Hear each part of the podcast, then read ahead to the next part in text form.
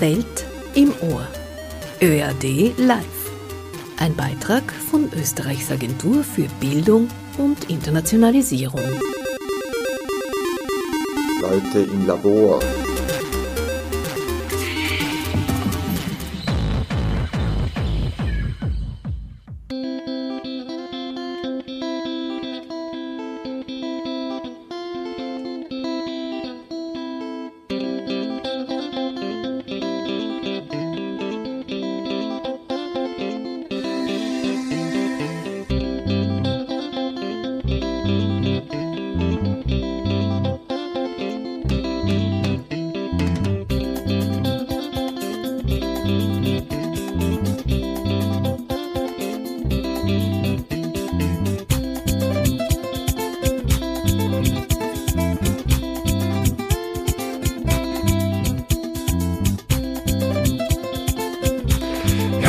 Willkommen zur heutigen Sendung Welt im Ohr. Welt im Ohr, das ist die Radioleiste vom ÖRD und ÖRD ist die Agentur für Bildung und Internationalisierung, die österreichische Agentur für Bildung und Internationalisierung. Und Welt im Ohr machen wir schon seit elf Jahren und haben ein erstaunlich großes Podcast-Archiv anlegen können mit über 200 Sendungen, die auch auf unserer Webseite abrufbar sind.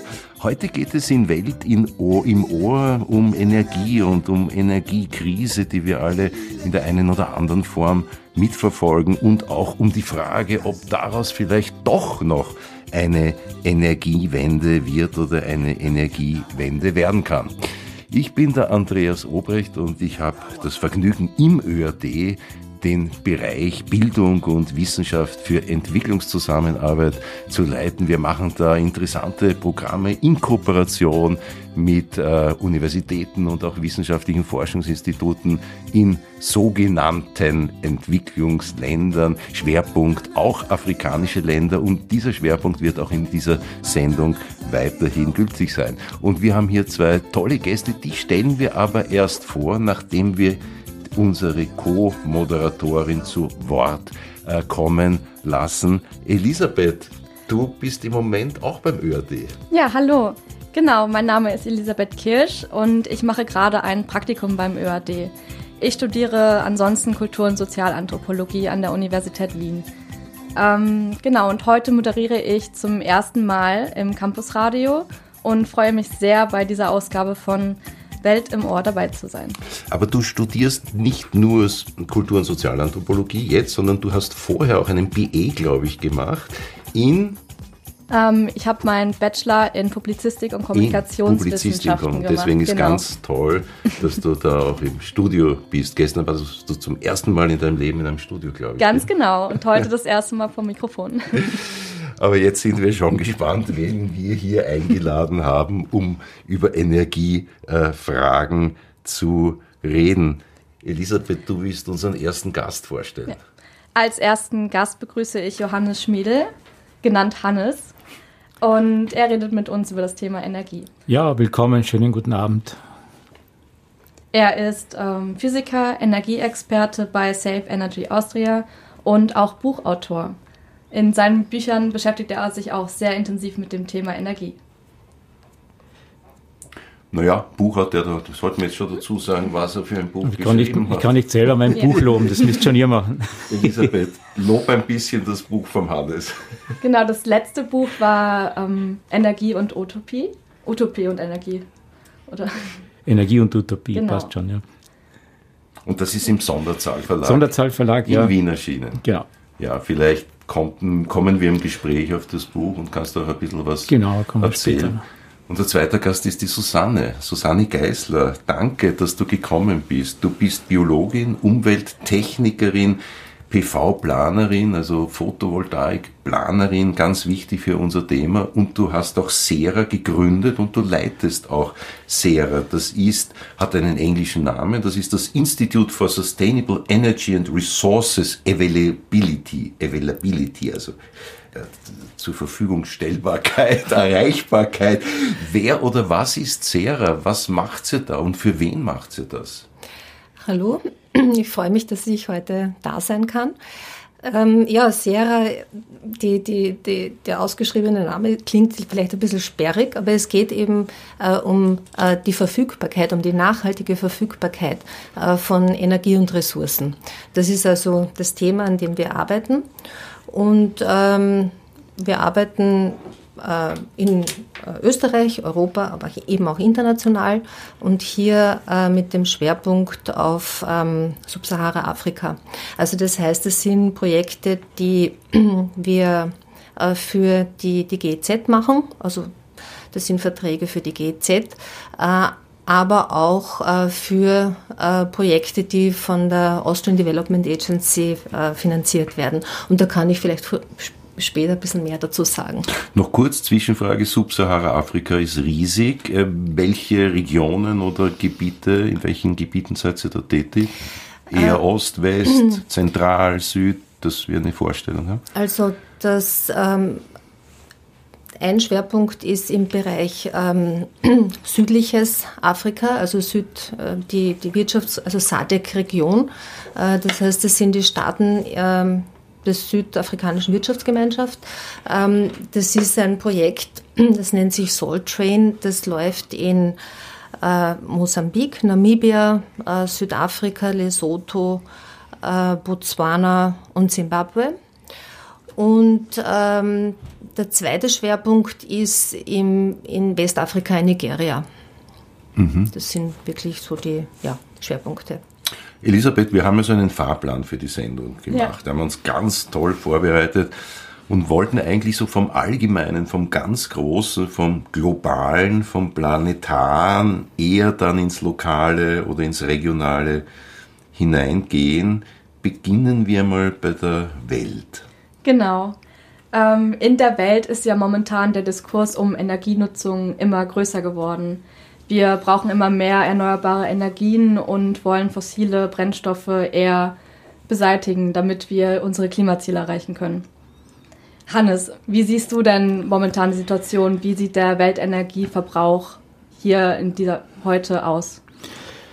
Ja, ich glaube, im Moment ist es einmal so, dass äh, die, das Thema Energiewende äh, an verschiedenen Seiten wirklich neue Aufmerksamkeit bekommt, um die man sich früher wirklich bemüht hat und was ignoriert worden ist. Äh, auf der einen Seite gibt es den äh, von den Fridays for Future vorgetragenen die, die Aufforderung, jetzt endlich wirklich einmal umzudrehen und, und mit den fossilen Energieträgern aufzuhören und wirklich auf Erneuerbare umzustellen. Und dann ist durch die allgemeine Krisensituation, jetzt durch die Covid-Krise, aber auch durch den Krieg in, in der Ukraine, äh, ist die Versorgungssicherheit mit den traditionellen fossilen Energieträgern wie Erdgas und, und auch Öl plötzlich in Frage gestellt. Aber wir dürfen uns nichts vormachen. Wir leben weiterhin in einer zutiefst von fossiler Energie äh, dominierten Welt. Äh, Kohle macht 27 äh, Prozent aus, Öl 32 Prozent, Erdgas 25 Prozent der Weltenergieversorgung. Wind dagegen 2,6, Solarenergie 1,4 Prozent und Wasserkraft 7 Prozent. Das ist äh, etwas mehr als einstellig inzwischen, was die Erneuerbaren sind, aber äh, die Welt ist eine von fossiler Energie geprägte Welt. Und natürlich mit großen regionalen Unterschieden. Vielleicht kann man auf das auch noch kurz eingehen. Äh, am besten jetzt auf Pro-Kopf-Verbrauch um, umgeschlagen, weil natürlich verbrauchen größere Länder mehr als kleine, aber in vielen Ländern von Sub-Sahara-Afrika liegt der Pro-Kopf-Energieverbrauch unter 40 Gigajoule pro Person und, und Jahr, obwohl sie Gigajoule pro Person und Jahr äh, in äh, Österreich zum Beispiel bei 135, in den USA und Kanada bei knapp 300, also noch einmal beim Doppelten von Österreich und der EU. Also wenn man es noch einmal zusammenfasst, 40 für viele Länder Subsahara Afrikas, 135 und dann 270, 280 bis 300. Also so weit liegen wir auseinander. Also genauso wie der Reichtum, die materiellen Ressourcen sehr ungleich verteilt sind, global gesehen, so ist genau. auch der Energieverbrauch was das für eine Folge hat auf den Lebensstandard. Dazu werden wir später kommen. Das heben wir genau, uns sozusagen äh, noch ein bisschen auf. Ich hätte da noch eine Zwischenfrage. äh, die Atomenergie, weil du hast gesagt, jetzt ist es so, dass die Versorgungssicherheit eher durch die Fossilen gegeben ist ja. in der jetzigen schwierigen äh, Situation. Äh, Atomenergie. Eine ja. Atomenergie, ein riesiges Diskussionsthema. Ja. Österreich hat zwar keins, aber in Deutschland, die Elisabeth kommt aus Köln, ist eine Riesendiskussion, ob die letzten drei, die sich am Netz befinden und die eigentlich mit Ende des Jahres hätten abgeschaltet werden sollen, ob die weiter laufen sollen. Wie schaut es weltweit aus mit der Atomenergie? Also vom Energieverbrauch ja. Viereinhalb Prozent. Viereinhalb Prozent. Also, Aber Energie ist natürlich mehr als Strom. Strom ist ungefähr 20 Prozent des ja. Energieverbrauchs, also vom Strom ist dann das der ist immer wichtig höher, zu betonen, Energie ist dann Mobilität und, und Energie und ist Heizen, Wärme, ja, gerade Wärme. für ein Land, für Österreich sehr wichtig. Und auch Prozesswärme für... Vier Prozent, sehr wenig. Natürlich für Länder wie Frankreich dreht sich wieder um. Ne? Die genau. haben, glaube ich, an die 80 Prozent. Vom Strom, ja. Ja, vom ja. Strom, der gedeckt wird durch Atom. Kraftwerke. Ja. Aber zum Beispiel traditionelle Biomasse macht äh, im Gegensatz zum, also es hat einen größeren Anteil als die Kernenergie. Und obwohl sie in vielen Statistiken weiterhin ignoriert wird. Also das einfache Kochen mit Holz und auch Heizen mit Holz in, in Nepal oder in, in Zimbabwe, wenn man das zusammenzählt, hat man einen größeren Anteil an der Weltenergieversorgung als die Kernenergie. Da sind wir bei dir, Susanne. Da ist nämlich die Frage, weil ich würde dich bitten, dass du vielleicht in deinen Beispielen wirklich auf afrikanische Länder Bezug nimmst, nicht nur, äh, weil wir es jetzt im Titel haben, sondern weil es auch für uns wahnsinnig interessant ist, weil wir so viel in afrikanischen Ländern als Team, als ÖRD-Team äh, tätig sind. Hannes hat gerade gesagt, Biomasse, das wird ja mhm. In den meisten afrikanischen Ländern mit ganz großer Mehrheit das, der dominante Energieträger sein. Kannst du genau. da mal ein bisschen darüber referieren, nämlich auch im Unterschied zu unserer Lebenswelt? Uns scheint mhm. das so selbstverständlich, der Strom kommt aus der Dose. Es gibt riesige Gebiete im subsaharischen Afrika, die zum Beispiel nicht elektrifiziert sind. Genau. Ähm, ich würde würd, ähm, an das anschließen, was der Hannes gesagt, gesagt hat. Also das heißt Biomasse, äh, wenn man sich also die, äh, die Energieträgerverteilung in Subsahara-Afrika anschaut, dann sieht man, dass Biomasse bei Weitem oder Bioenergie bei Weitem äh, den größten Teil ausmacht. Ähm, es gibt eine recht interessante Publikation äh, der Internationalen Energieagentur äh, zum Schwerpunkt ähm, äh, Subsahara-Afrika. Ähm, ja, also Biomasse als der wichtigste Energieträger. Wie der Hannes schon gesagt hat, äh, wird hauptsächlich ver verwendet äh, im Bereich Kochen. Ähm, an zweiter Stelle dann äh, der, äh, sind, stehen praktisch die fossilen Energieträger für äh, den Transport. Es ist aber, wenn man das so im, im, im Schnitt, im Durchschnitt anschaut, ähm, führt das vielleicht zu falschen Schlussfolgerungen, weil es einfach ähm, dieses Stadt-Land-Gefälle gibt. Ja, also das heißt, wir haben, wir haben in den Städten ähm, eine ganz andere Situation jetzt als äh, am Land. Und insofern ist es schon gut, wenn man hier in der Betrachtungsweise halt auch differenziert. Also das heißt, wir haben große Städte äh, wie Lagos, wo wir natürlich auch Gebiete haben mit Slums, wo wir aber auch Gebiete haben, die ähm, an europäischen Standard vergleichbar sind. Ja? Ähm, also hier, aber nichtsdestotrotz, Biomasse ist ein ganz wichtiger äh, Energieträger fürs Kochen.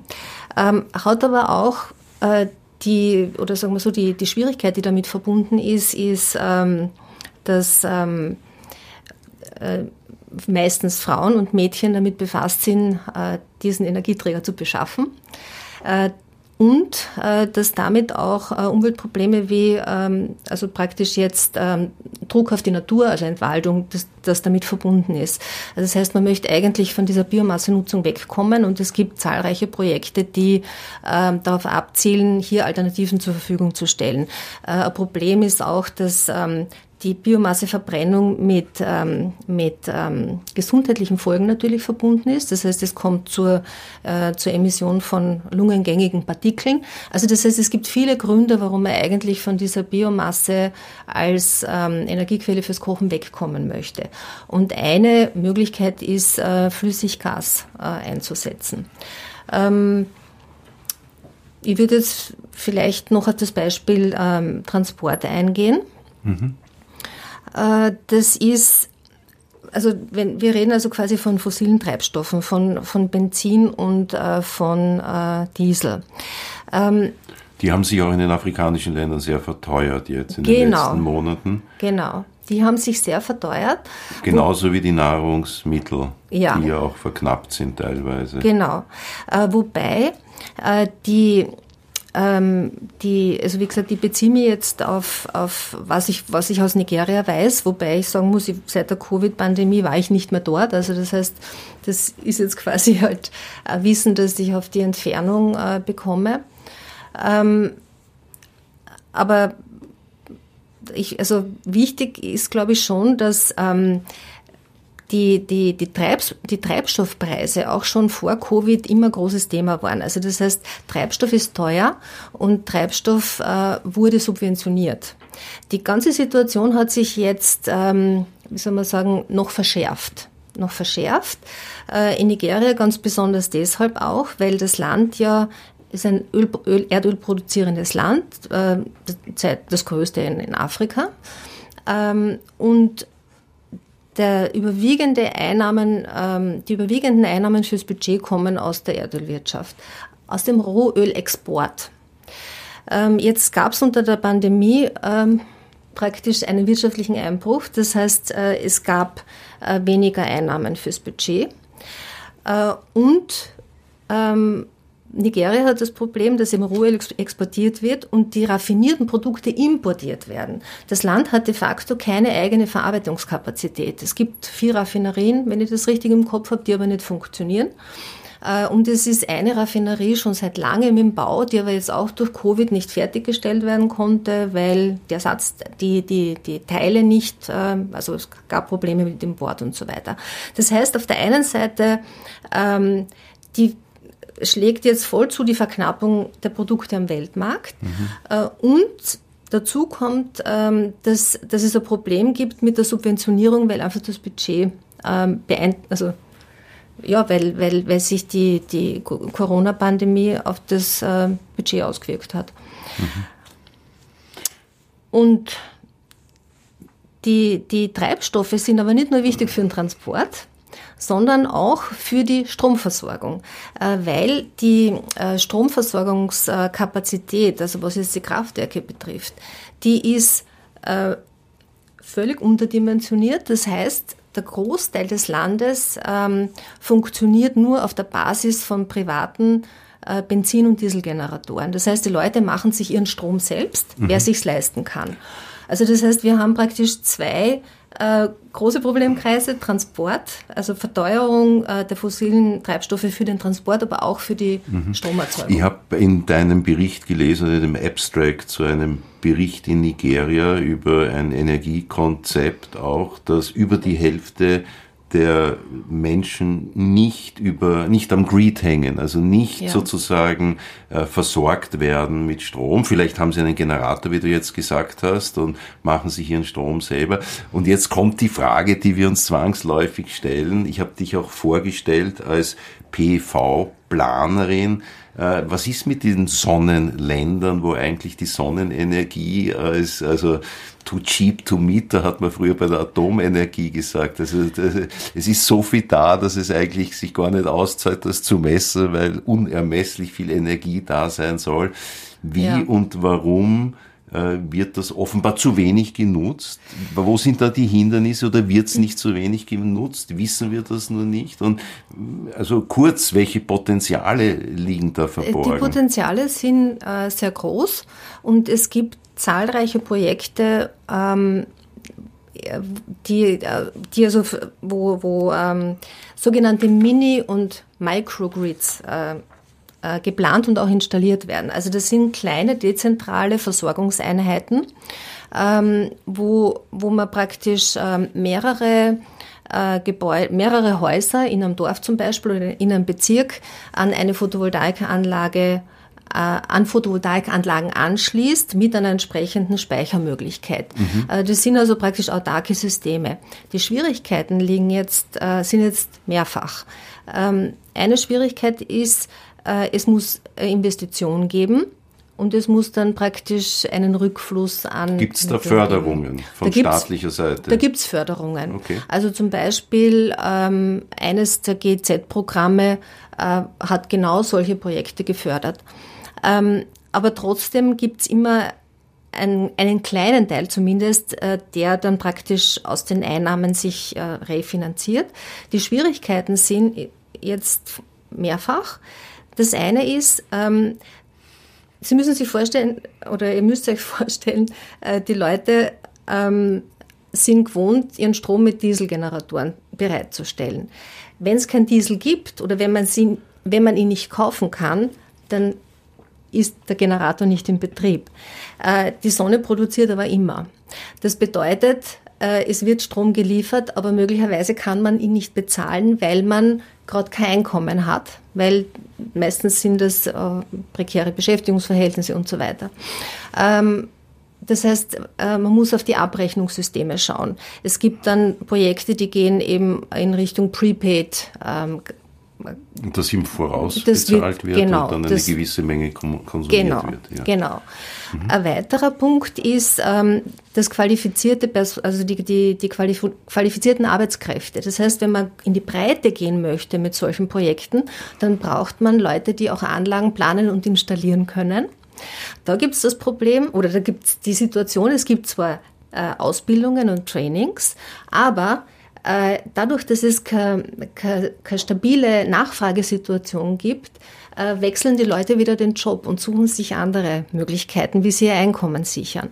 Und äh, das Dritte ist, dass ähm, es gibt ja keine Produktion im Land. Also das heißt, es wird alles importiert und äh, da gibt's das riesige Thema, dass äh, qualitativ schlechte Ware importiert wird, die nicht diese äh, Erträge bringt, wie sie eigentlich berechnet werden. Das heißt, ähm, man muss ganz stark auch in Richtung Qualitätssicherung und ähm, gehen und äh, die, die Problematik äh, des Imports bearbeiten. Ja. Elisabeth, du hast uns Musik mitgebracht. ja, genau. Jetzt kommt Muster von der aus Mali stammenden Interpretin Miss Marva.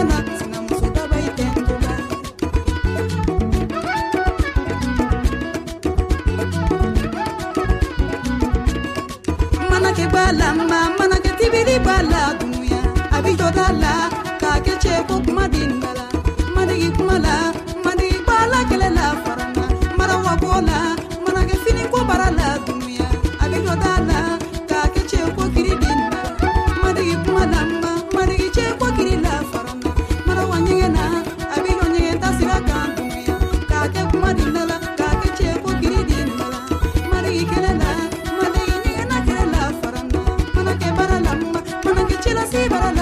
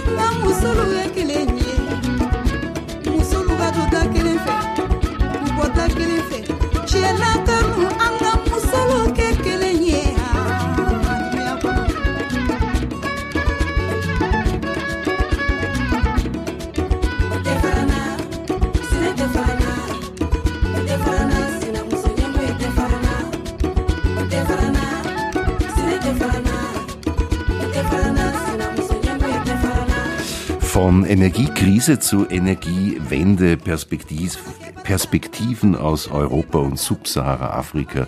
Das ist der Titel und das Thema der heutigen Sendung Welt im Ohr. Welt im Ohr ist das Sendeformat der ÖRD GmbH. Das ist die Agentur für Bildung und Internationalisierung.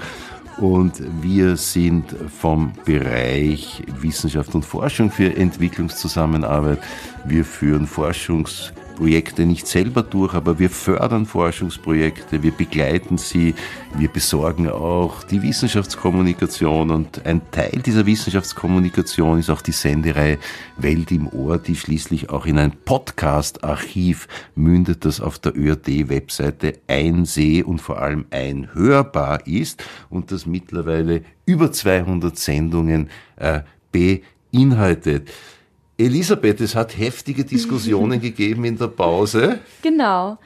Genau, der Hannes möchte jetzt gerne noch etwas zu dem Thema Biomasse sagen. Ja, wir haben jetzt in der Pause diskutiert und äh, nämlich, dass sehr viel von der traditionellen Biomassenutzung in Afrika äh, verschoben wird in Richtung Flüssiggas, also zu einem fossilen Energieträger. Es gibt da aber auch noch eine zweite Möglichkeit und äh, ich habe selber bei zwei Projekten mitmachen können, die die ADA damals finanziert hat, das ist schon 20 Jahre her. Das ist die Austrian, Austrian Development Devel- Agency, die hat damals noch anders geheißen, äh, wo es darum ging, die, das Know-how der österreichischen Holzverbrennungstechnik zu übertragen. Das war nach Simbabwe und dann auch nach Bhutan. Äh, österreichische Holzverbrennungstechnik vielleicht in einem Satz. Äh, Holzverbrennen ist ja sozusagen fast das älteste Gewerbe der Menschheit im Energiebereich. Äh, bis 1850 waren wir quasi in einem solaren, nämlich foss fossilfreien Biomassezeitalter energetisch, bevor dann die Kohle mehr genutzt wurde. Und in Österreich hat man nach der Energiekrise 1973 begonnen, äh, sich wieder mit Holzverbrennung zu beschäftigen. Der Kachelofenverband äh, hat das in die Breite getragen und man kann Holz schlecht, aber auch gut verbrennen und, und nutzen und man kann das Know-how, wie man das äh, gut macht, äh, übertragen und dann äh, hat man zum Beispiel keine Emissionen oder kaum mehr Emissionen von Partikeln und von, von Rauch und äh, dieser Gesundheitsaspekt wird da, damit äh, mehr oder weniger gelöst und man verbraucht da wesentlich weniger Holz, weil man sehr viel effizienter verbrennt. Das, das, wird sich, das ist sicher richtig. Ähm, man müsste aber, also wenn man das gesamtheitlich betrachtet, müsste man sich aber trotzdem auch die Situation der, äh, derjenigen anschauen, die eben für die praktisch Be Beschaffung zuständig sind. Genau, das ist also, das- Das ist, Das ist eines der großen Probleme. Ja. Ich weiß nicht, da können wir noch eine eigene Sendung machen mit meinem Kollegen Christian Rakosch, der sich schon. Da machen wir eine eigene Sendung über Biomasse Genau. und Entwicklung. Ich möchte aber jetzt, da, weil zum zweiten Mal schon die ADA gefallen ist, die Austrian Development Agency. Das ist eine sehr wichtige Agentur, weil sie ja die bilaterale äh, Entwicklungszusammenarbeit fördert. Und da möchte ich jetzt schon der Vollständigkeit halber dazu sagen, dass beim ÖRD eh in unserem äh, Team das EPIR-Programm angesiedelt ist und das ist das Austrian Partnership Program in Higher Education and Research for Development. Und das ist das Hochschulkooperationsprogramm der österreichischen Entwicklungszusammenarbeit und das wird von der ADA finanziert und vom ÖRD implementiert, also von uns durchgeführt, weil unter anderem auch ein großes Stipendienprogramm damit äh, verbunden ist und der ÖRD seit 60 Jahren gibt's den schon, viel Expertise hat eben in der Betreuung von Stipendienprogrammen von äh, Kolleginnen und Kollegen aus sogenannten Entwicklungsländern. Und auch in dem EPIR-Programm gibt's äh, etliche äh, Projekte, die sich ganz explizit äh, mit Energie befassen. Vor mir liegt ein Buch, das heißt Sustainable Energy Access for Communities von äh, Aminata Fall und Reinhard Haas herausgegeben, beide TU Wien. Aminata Fall ist aus dem Senegal. Das ist ein interessanter Vergleich von Smart Energy Konzepten zwischen Österreich, die äh, Seestadt in Wien und einer äh, Stadt, einem Stadtteil in Dakar in, in Senegal. Äh, wie, Susanne, siehst du, ist diese, also hier wird wahnsinnig viel über Energiewende gesprochen.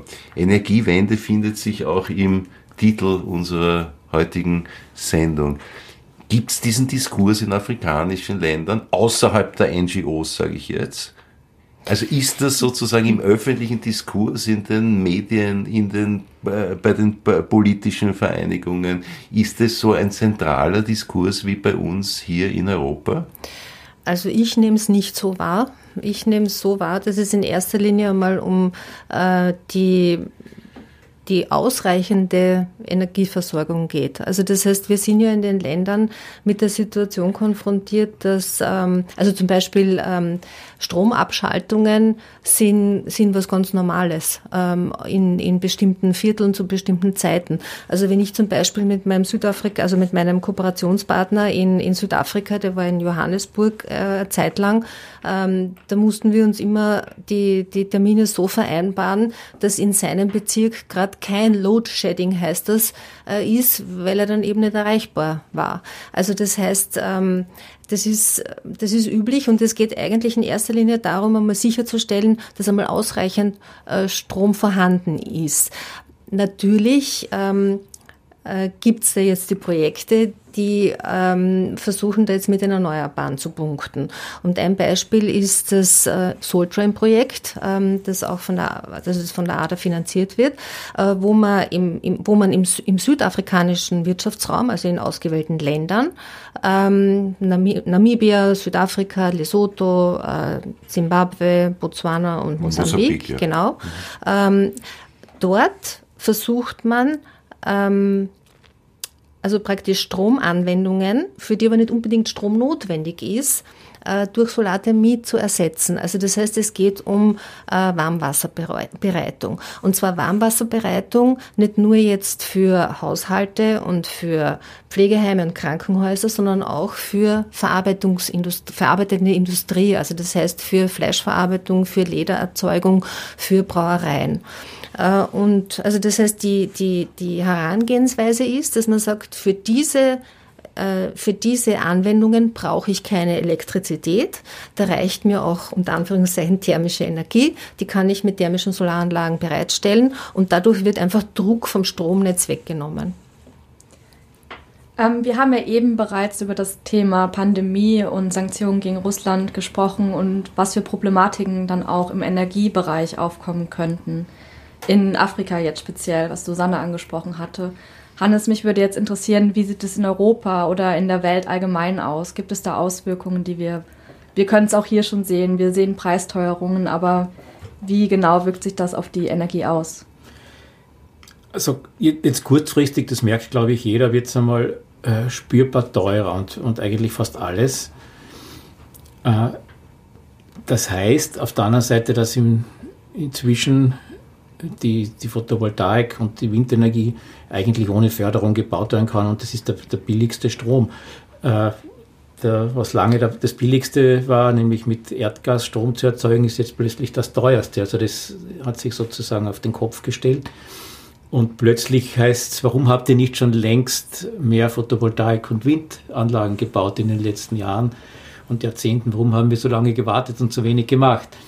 Also das ist natürlich jetzt äh, Rückenwind für, für die Botschaft, die wir seit äh, auch schon 20 oder mehr Jahren versuchen, unter die Leute zu bringen. Nur man kann das nicht jetzt so quasi über Nacht aufstellen. Das, das braucht, solche Projekte brauchen auch Zeit, bis sie entwickelt sind, bis sie genehmigt sind und so weiter.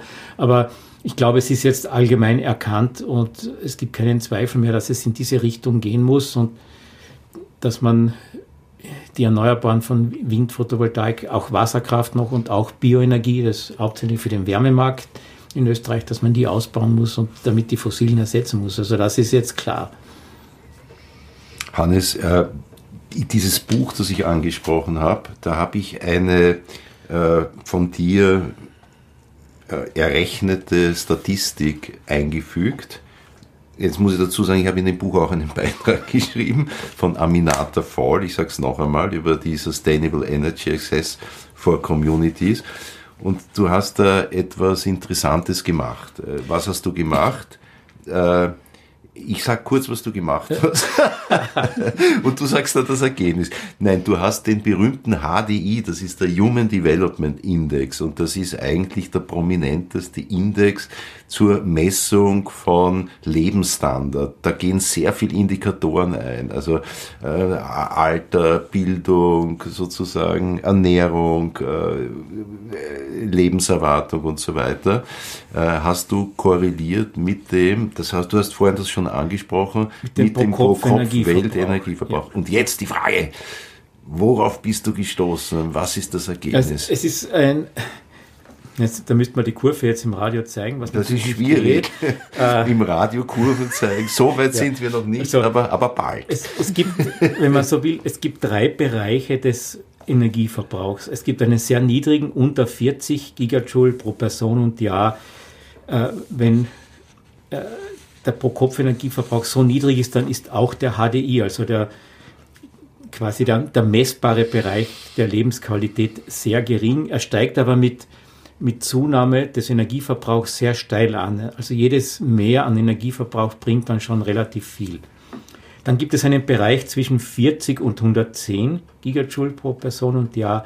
Da gibt es einen linearen, wenn man so will, Anstieg wenn man mehr Energie verbraucht, nimmt die Lebensqualität messbar zu. Und dann ab, zwei, ab 110 Gigajoule pro Person und Jahr steigt der Energieverbrauch weiterhin. Wie gesagt, Österreich liegt ja bei 165 oder so, die USA und Kanada bei 300 oder 290. Da gibt es praktisch keinen Zusammenhang mehr zwischen mehr Verbrauch an Energie und damit möglicherweise gewonnener Lebensqualität. Das heißt, man ist hier einem, in einem Bereich unterwegs, wo Mehrverbrauch wirkungslos ist oder wenn man es biblisch ausdrücken wollte, im Bereich der Völlerei, wo man Mehrverbrauch ohne Nutzen generiert. Aber das heißt nicht, dass es allen Leuten gut geht, weil es sagt ja nichts über die Verteilung aus innerhalb der Länder. Es sagt nichts über die Verteilung innerhalb der Länder aus und natürlich auch nicht über den nicht messbaren Teil. Äh, wenn man jetzt USA und, und Europa vergleicht, äh, dann ist Europa oder Österreich geprägt durch mehr kollektive Systeme, also Verkehrssysteme, Straßenbahnen, die man gemeinsam nutzt. Oder äh, auch Wohnraum, wo man gemeinsam in einem größeren Haus wohnt. Äh, da wohnt man nicht unbedingt schlechter, als wenn man für wenn jedes Haus nur mit zwei Autos bewohnbar oder belebbar ist. Das braucht natürlich viel mehr Energie, das ist klar.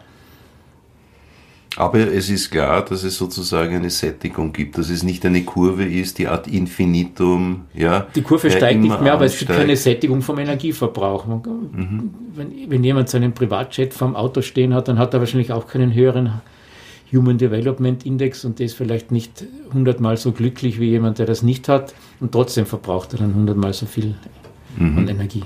Ja,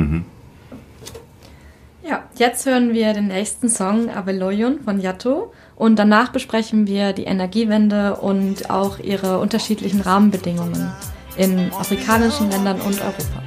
ìyá rere ló bí ẹ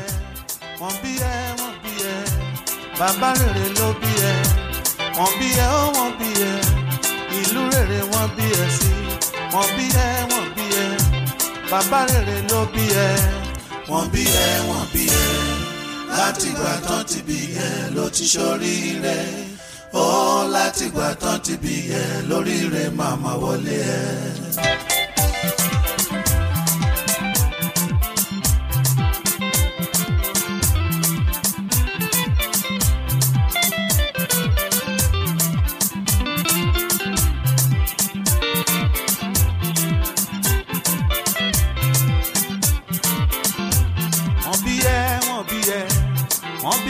Yá máa jẹ. Wọ́n bí ẹ ó wọ́n bí ẹ.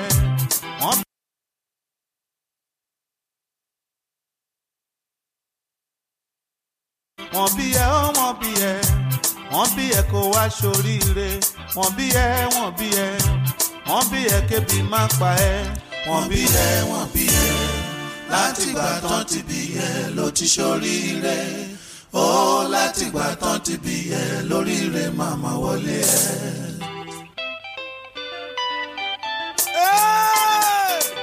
Éboulement, éboulement. Imaginez que le monde est bouleversé. Le monde enceinte. Quel genre d'enfant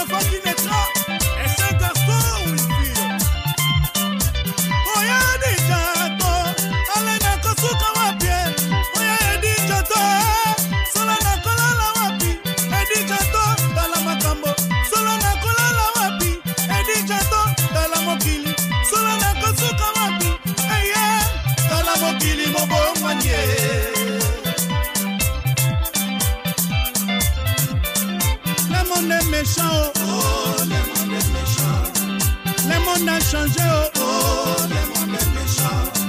Le monde est boulement, oh, oh, le monde est méchant. Le monde a grossé, oh, oh, le monde est méchant. Dans la mokili mobongwani, dans la mokili ngo.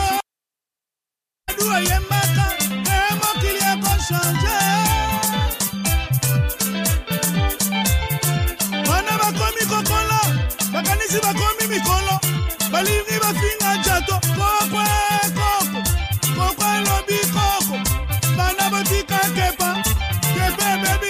ayé lóyún ayé lóyún ayé lóyún kí ló máa bí. mi máa mọ ohun kan máa bí o mi mọ ohun kan máa bí o ẹbọ mara yẹn lẹ́ẹ̀rí ọ̀rọ̀ o. mi máa mọ ohun kan máa bí o mi mọ ohun kan máa bí o ẹbọ mara yẹn lẹ́ẹ̀rí ọ̀rọ̀ o. ayé lóyún ayé lóyún mi máa mọ ohun kan máa bí o mi máa mọ ohun kan máa bí o àbákọ ló máa bí o àbábọ ló máa fi bí nǹkan máa bí o mẹ́mà nǹkan máa bí o ẹ̀bọ̀ mara ẹlẹ́rìí ọ̀rọ̀. ayé lóyún ayé lóyún mẹ́mà mọ nǹkan máa bí o. mẹ́mà mọ nǹkan máa bí o mẹ́mà nǹkan máa bí o ẹ̀bọ̀ mara ẹlẹ́rìí ọ̀rọ̀. wàhálà ilé ayé yìí o mẹ́mà mọ ibi tó máa yọrí sí. mẹ́mà mọ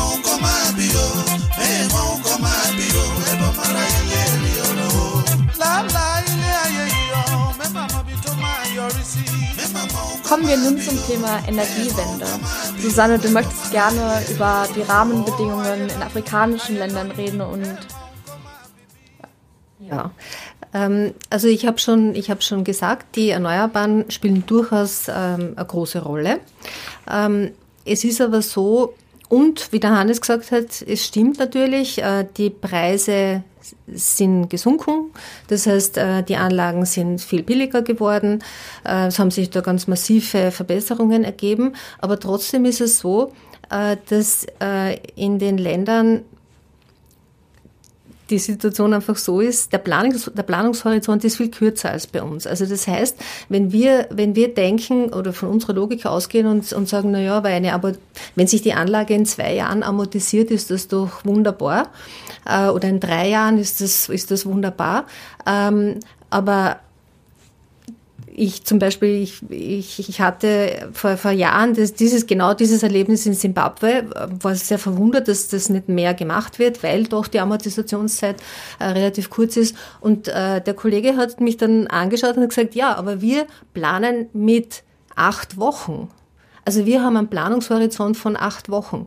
Und äh, das ist jetzt vielleicht ein extremes Beispiel. Das war in Simbabwe, aber auch die anderen, in anderen Ländern, der Planungshorizont ist ein halbes Jahr oder ein Jahr. Und äh, innerhalb dieser Zeit ist äh, eine Amortisation nicht machbar, auch mit den heutigen Preisen nicht. Und vorausgesetzt, äh, man hat äh, qualitativ hochwertige Produkte, die auch wirklich den Ertrag bringen, der berechnet ist. Ähm, also das bedeutet, man braucht nach wie vor Förderungen, äh, auch unter Berücksichtigung der Tatsache, dass die Kreditvergaben extrem äh, strikt sind und die Kredite extrem teuer sind aufgrund der Unsicherheiten. Also das heißt, wenn wir hier von den sogenannten Single-Digit-Loans reden, das heißt, das sind praktisch also, also Zinsen im einstelligen Bereich, ähm, Üblicherweise äh, gibt es die Zinsen im, im zweistelligen Bereich, also wir reden da von 20 Prozent. Und das ist natürlich, äh, wie soll man sich das leisten können? Das geht nicht. Also das heißt, äh, die, die Installation von erneuerbaren Anlagen ist nach wie vor davon abhängig, dass es massive Förderprogramme gibt. Hannes, die Susanne hat gerade gesagt, dass der Planungshorizont sehr kurz ist in diesen Ländern. Bei uns ist er länger, aber offenbar nicht lang genug, weil du hast vorhin gesagt, man hat jetzt bei uns auch gesehen, ja, warum haben wir die Renewables, Wind und äh, Sonne nicht früher ausgebaut? Und jetzt gibt es einen irrsinnigen Boom, äh, weil wir merken, dass wir total von dem russischen Gas äh, abhängig waren. Wie, spür, wie, wie, wie spürst du das? Wie nimmst du das wahr? Ist das ein Schritt ins Chaos? Also, dass es, ich sage jetzt, noch ärger wird? äh, und undurchsichtiger und teurer? Oder ist es ein Schritt in mehr Planung, längerfristige Planung und tatsächlich ein Schritt, die Elisabeth hat das Wort verwendet, in Richtung Energiewende? Oder salopp gesagt, lernen wir was aus der gegenwärtigen Situation? Ja, also wir leben ja im Gegensatz zu den Ländern, vielen Ländern in Afrika in dem Luxus, dass wir bisher sicher versorgt sind mit Energie. Und ich glaube, dass der Aspekt Versorgungssicherheit neu ist. Na, sicher versorgt waren. Waren. Würde ich sagen, bis, bis weil die ja. Gasspeicher, ja, die ja essentiell sind für den nächsten Winter, genau, ja. Das habe ich gemeint. Das ja, ist, genau. dass noch nicht fossile ganz Energie sind, ne? ist plötzlich nicht mehr die, die die Versorgungssicherheit genau. Bereitstellt. Im Gegensatz dazu ist, sind Wind- und Sonnenenergie diejenigen Energieformen, die im Strombereich zumindest den, den Preis senken. Und Gas ist der, der den erhöht. Das war vor zwei Jahren noch genau umgekehrt. Das heißt, es kommt jetzt zu der immer stärkeren Gewissheit, dass wir die Energiewende schon aus Klimaschutzgründen wirklich vollziehen müssen, kommt dazu, dass die Erneuerbaren auch die Versorgungssicherheit besser als äh, das fossile System bereitstellen. Und Prognosen sind dann schwierig, wenn sie die Zukunft betreffen, aber man kann aus der Vergangenheit lernen. Wir hatten ja schon Energiekrisen 1973 und 1979. Und die nicht mehr ganz Jungen erinnern sich vielleicht noch an das Pickerl am Auto. Und diese beiden Krisen waren Innovationstreiber. Die haben uns, sie, sie haben das Wirtschafts, also das Wirtschaftswachstum ist eingebrochen, aber wir haben mit vielen neuen Dingen angefangen, auf die wir jetzt froh sind, dass wir sie haben. Und ich glaube, das dürfen wir auch aus der jetzigen Krise erwarten. So schwierig sie ist und so schwierig der nächste Winter wird, aber jetzt ist es klar, wohin wir müssen. Also es kann niemand mehr sagen, er, hat's nicht, er weiß es nicht oder er hat es jetzt nicht gelernt oder er hat es noch immer nicht kapiert. Das glaubt jetzt keiner mehr. Susanne, beim letzten UN-Gipfel äh, Glasgow letztes Jahr äh, ist es äh, sehr darum gegangen, auch um die Frage sozusagen von äh, finanzieller, wir haben über finanzielle Geschichten geredet, dass eben die, ich sage es jetzt Entwicklungsländer unter Anführungszeichen, mangels eines besseren Ausdrucks, also schon die Position vertreten, dass sie sagen, die Industrieländer, die OECD-Länder haben 150 Jahre lang äh, sozusagen die äh, Treibhausgase befördert und enorm viel emittiert und ihren Wohlstand ja, und ihr Wirtschaftswachstum auf fossilen Energieträgern aufgebaut. Und jetzt wollen sie uns vorschreiben, dass wir nicht nachholend entwickeln und dass wir verzichten müssen, sozusagen auf fossile äh, und so weiter. Und äh, da wollen wir natürlich auch mehr Geld dafür haben. Die Rede war von 100 Milliarden äh, US-Dollar, die in einen Fonds äh, gegeben werden sollen, um speziell Energieprojekte in Entwicklungsländern äh, zu äh, fördern. Die nächste UN-Konferenz soll, ich glaube, wieder im November in Ägypten sein. Äh, wie ist da deine Wahrnehmung von der afrikanischen Perspektive? Wird da mehr Förderung, sozusagen die Weltgemeinschaft mehr dahinter stehen oder wird das die Bruchlinie zwischen afrikanischen Ländern und westlichen Ländern noch verschärfen? Also ich ich habe vorhin schon, schon gesagt, ich, ich, bin der Meinung, es muss Förderungen geben. Ja. Ähm, es, geht, äh, es geht also vielleicht wenig, es geht weniger quasi um das Ersetzen von fossilen mit Erneuerbaren, sondern quasi darum, äh, die, die, diesen, diesen Mangel oder diese Lücke, äh, die Erneuerbaren zu nutzen, diese Lücke zu füllen. Und äh, wie gesagt, da sind äh, Förderungen notwendig. Ähm, es, es geht aber, da, wenn man, wenn man jetzt um die, wenn, wenn man das genauer anschaut, ja, wie können solche Förderungen ausschauen, ähm, dann müssen die möglichst effektiv effektiv und effizient sein. Das heißt, es geht nicht nur darum, jetzt Anlagen, also die Investition von Anlagen zu fördern, sondern man muss an verschiedenen Stellen ansetzen. Das heißt, äh, man muss eine Förderung geben, damit sich die, damit die Anlage wirtschaftlich wird oder wirtschaftlich betreibbar ist. Man muss aber auch darauf schauen, habe ich genug qualifiziertes Personal, habe ich genug Leute, die das überhaupt planen und installieren können. Das heißt, das muss, das muss mit, mit einem Ausbildungsprogramm kombiniert sein. Und dann muss ich noch sicherstellen, ist die Qualität so, dass die Anlage das produziert, was berechnet wurde. Also das heißt, ich brauche eine Qualitätssicherung. Und, äh, und, und diese, dieses quasi, diese, dieser, dieser, dieser gleichzeitige mehrfache Ansatz ist so wichtig. Äh, das ist eben das, das, äh, wie soll man sagen, das, ähm, das äh, wirklich Bemerkenswerte an diesem Soul Train Programm. Also dieses, dieses Programm für, für die Installation von solarthermischen Anlagen im südlichen Afrika, weil das genau das macht. Ja? Also es gibt eine Investitionsförderung, aber nur dann, wenn die Anlage von Leuten geplant und gebaut wird, die diese Qualifizierung durchlaufen haben, die auch Teil des Projektes ist. Und die Förderung wird nur ausbezahlt, wenn der Qualitätscheck positiv ist. Also das heißt, wenn, wenn durch eine unabhängige Stelle festgestellt mhm. wird, die, die, die Qualität passt.